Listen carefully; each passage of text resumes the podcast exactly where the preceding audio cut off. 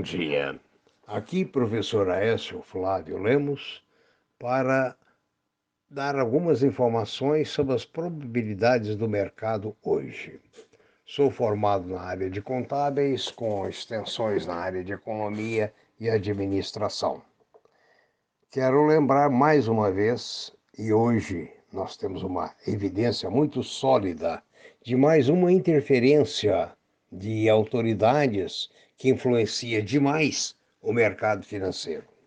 Falamos na semana passada sobre a interferência do presidente Bolsonaro na Petrobras, fazendo com que o papel desabasse, alguns levassem grandes vantagens, quem tinha informação, e desmoralizasse a empresa, inclusive fora do Brasil, o que não é saudável junto à American Securities. Sempre casos como esse resultam em indenizações por parte da empresa.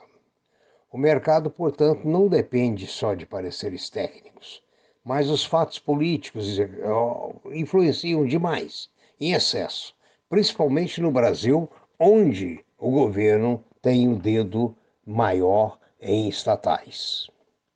A Ásia ter, é, está com o pregão terminando é, na, com misto, nem altas nem com altas e baixas.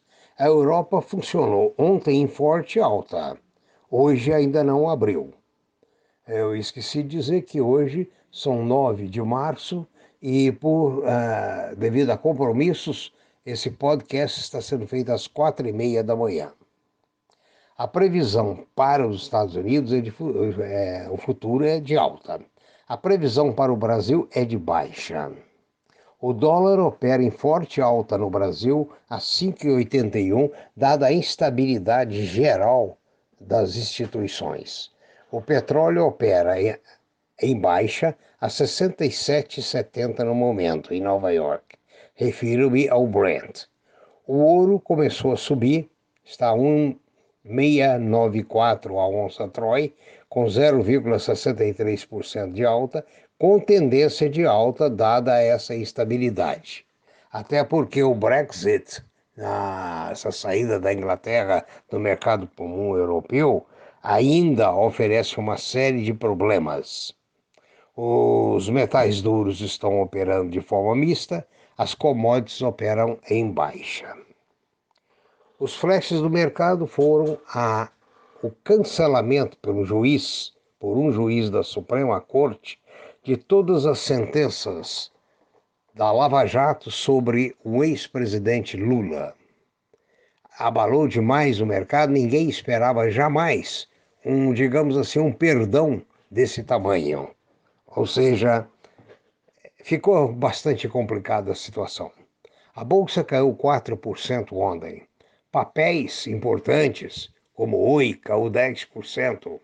A Magazine Luiza caiu substancialmente. VEG, um dos esteios da Bolsa Brasileira, caiu mais de 5%.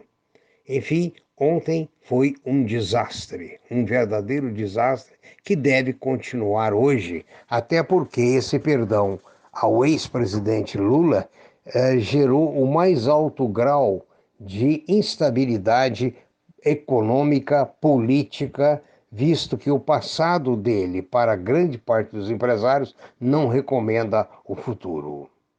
Ah, voltando ao Brexit, as negociações ah, britânicas dizem que há campo para desvalorização da Libra. Ah, no mais, o, o, quero lembrar que o dólar disparou, a tendência é continuar em contradição com a situação no mundo, subindo em função dessa instabilidade e das, dos acontecimentos aqui no Brasil. É, tenha um bom dia. Qualquer dúvida queira dirigir as suas perguntas para o nosso e-mail previsioneseconômicas@gmail.com.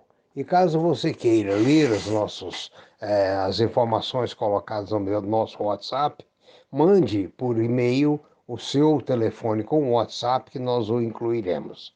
Que tenha um bom dia e com excesso de prudência aqui na Pátria Amada.